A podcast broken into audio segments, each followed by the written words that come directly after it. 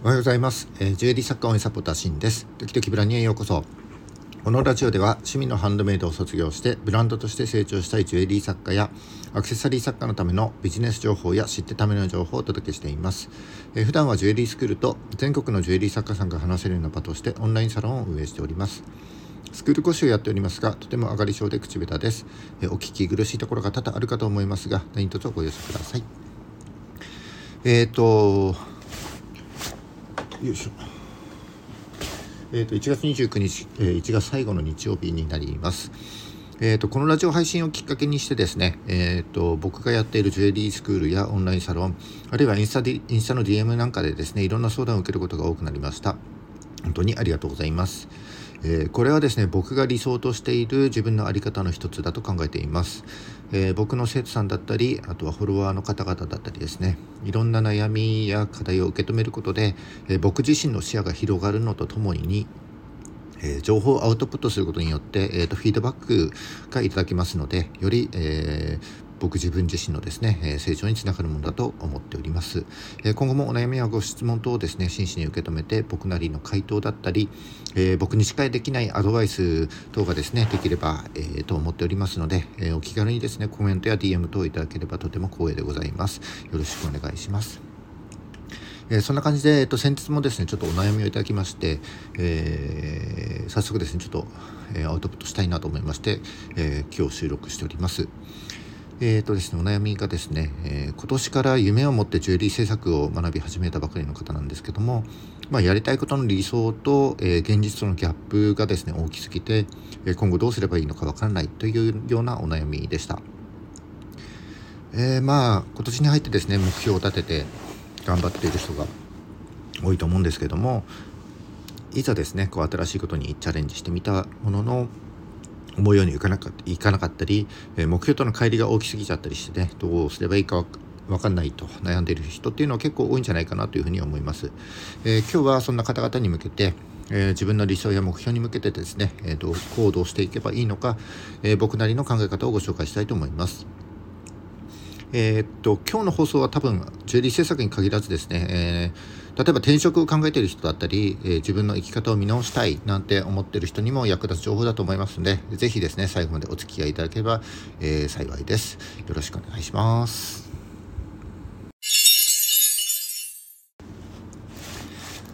はい、えーと、ここからが本題ですね、えーと、自分の理想の姿に向けてどう行動していけばいいか、えー結構かなり深いテーマだと思ってますので、えー、このラジオです。はですねざっくりと僕の考え方をご紹介します、えーと、今後ちょっとなんかノートの記事とか僕が運営しているサロンの記事なんかで、えー、詳しくまとめたいなと思ってますので、えー、さて理想に向けての行動の仕方、え僕の考え方としては、え次の5つのステップになると思います、え1理想の姿を見える化する、え2、え自分の現在地を知る。3、えー、必要な情報をリサーチする。4計画を立てる。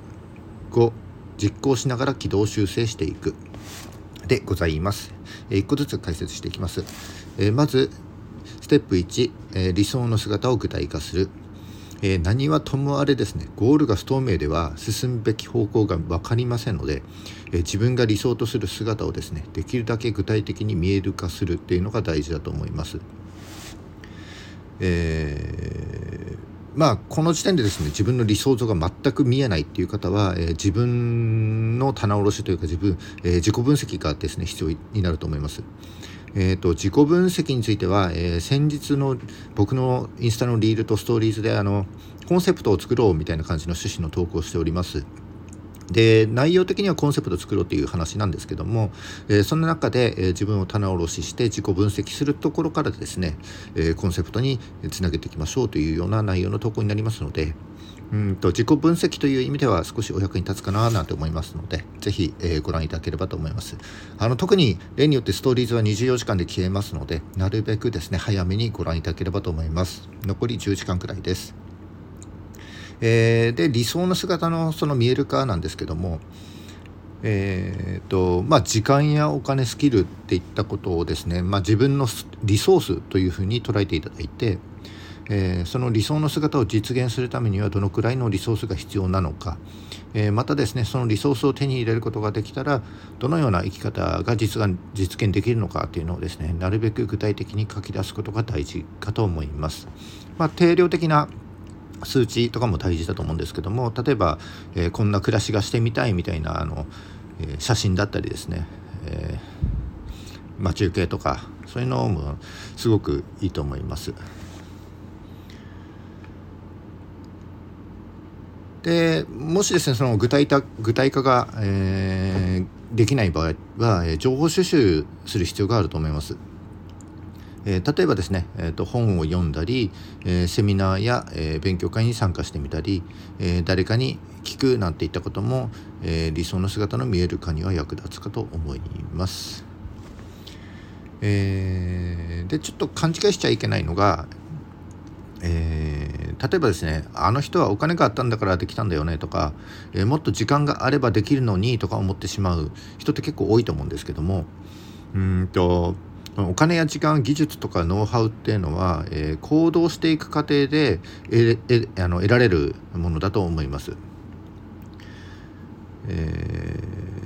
ー、どういうことかというとその行動目標に向けて行動していく過程でですねこう今持っているえー、リソースをどうすればもっと増やせるかっていうのをですね考えて、えー、動いていくと思うんですねうまく成長できている人っていうのは。で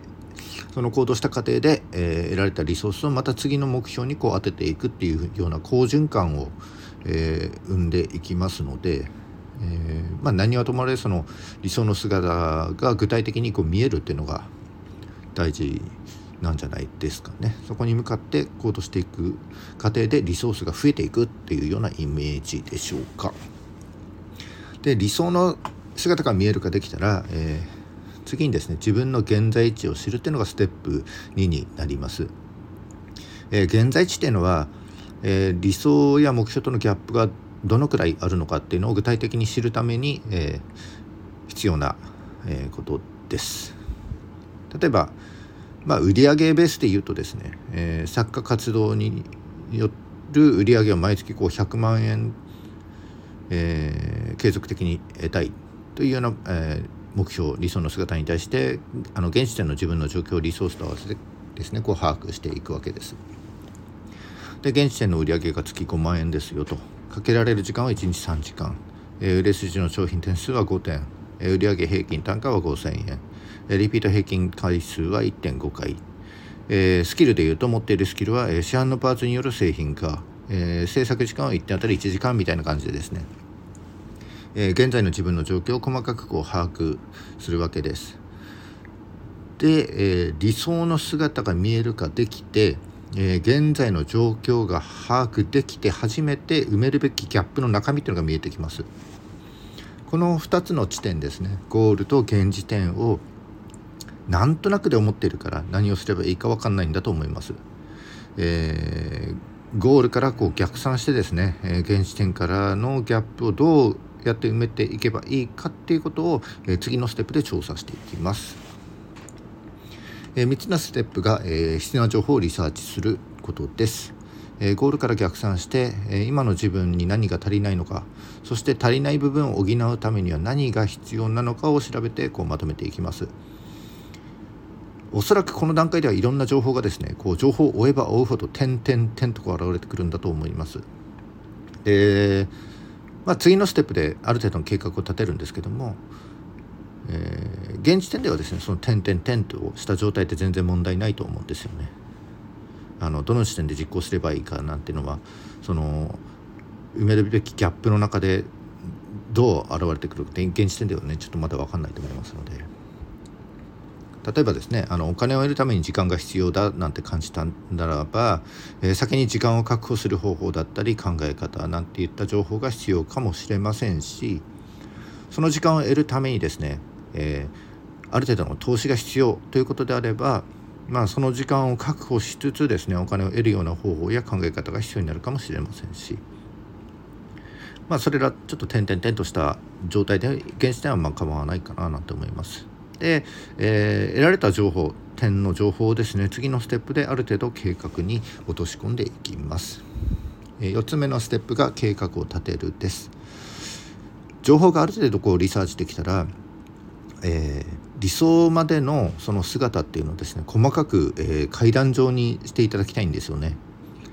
こう理想の姿が大きすぎるためにですねそういきなり、えー、ジャンプしてそこに到達しようとするからこう壁にぶつかるわけです。でその壁を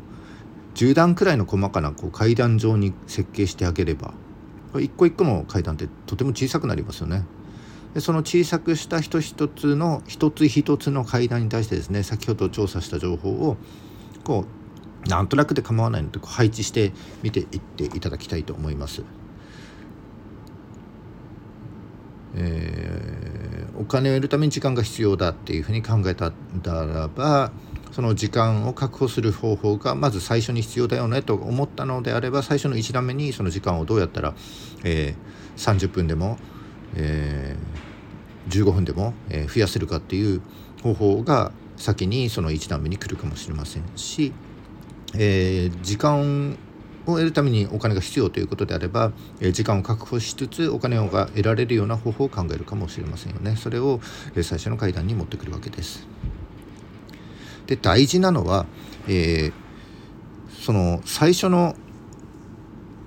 あえーと、全体のその計画をですね100%にしないことですよね60%ぐらいのものにして、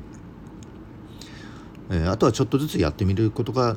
すごく大事かななんて思いますまあそれが最後のステップになるわけですけどもそれと合わせてその無理をしないってことですよ。一つ一つの階段にあまり無理をさせないということが大事かなと思いますけどもね。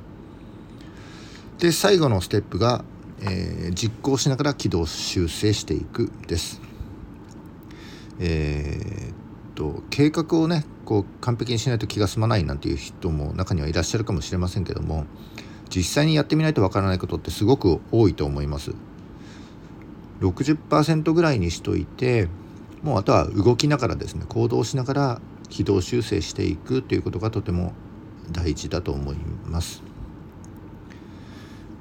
えー、行動する過程でもねいろんな情報があの入ってきますのでそれと合わせて、えー、常にですね最終的なゴールは目指しつつも、え、新たな情報を捉えて自分のリソースを増やしつつですね、えー、その10段くらいにした階段一つ一つを登っていくようにすればいいと思います。で、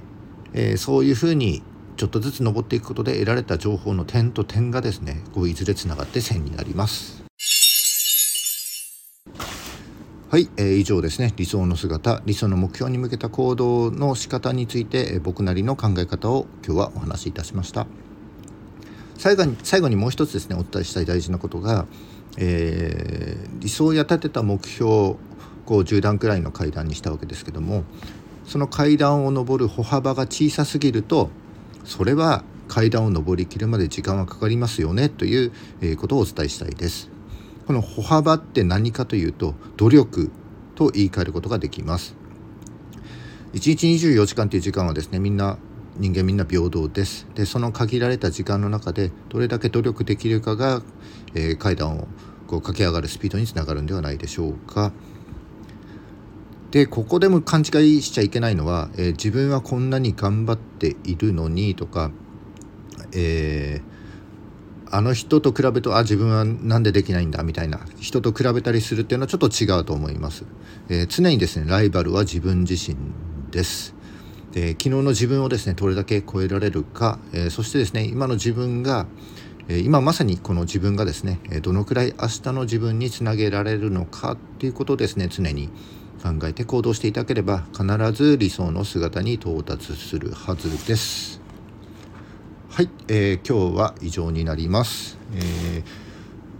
本日も最後までお聴きいただきましてありがとうございます、えー、この放送が役に立ったと思った方はいいねをお願いしますまた今後も頑張って配信してまいりますのでよかったら是非フォローですねお願いしますえっと、インスタのリールとストーリーズぜひ見てみてください。ストーリーズはあと10時間ぐらいで消えますので、お早めにどうぞ。えっと、リンクを貼っておきます。それじゃあ日曜日ですね、お休みの方はゆっくり休んでいただいて、えー、お仕事の方は僕も仕事です。一緒に頑張りましょう。それじゃあ、バイバイ。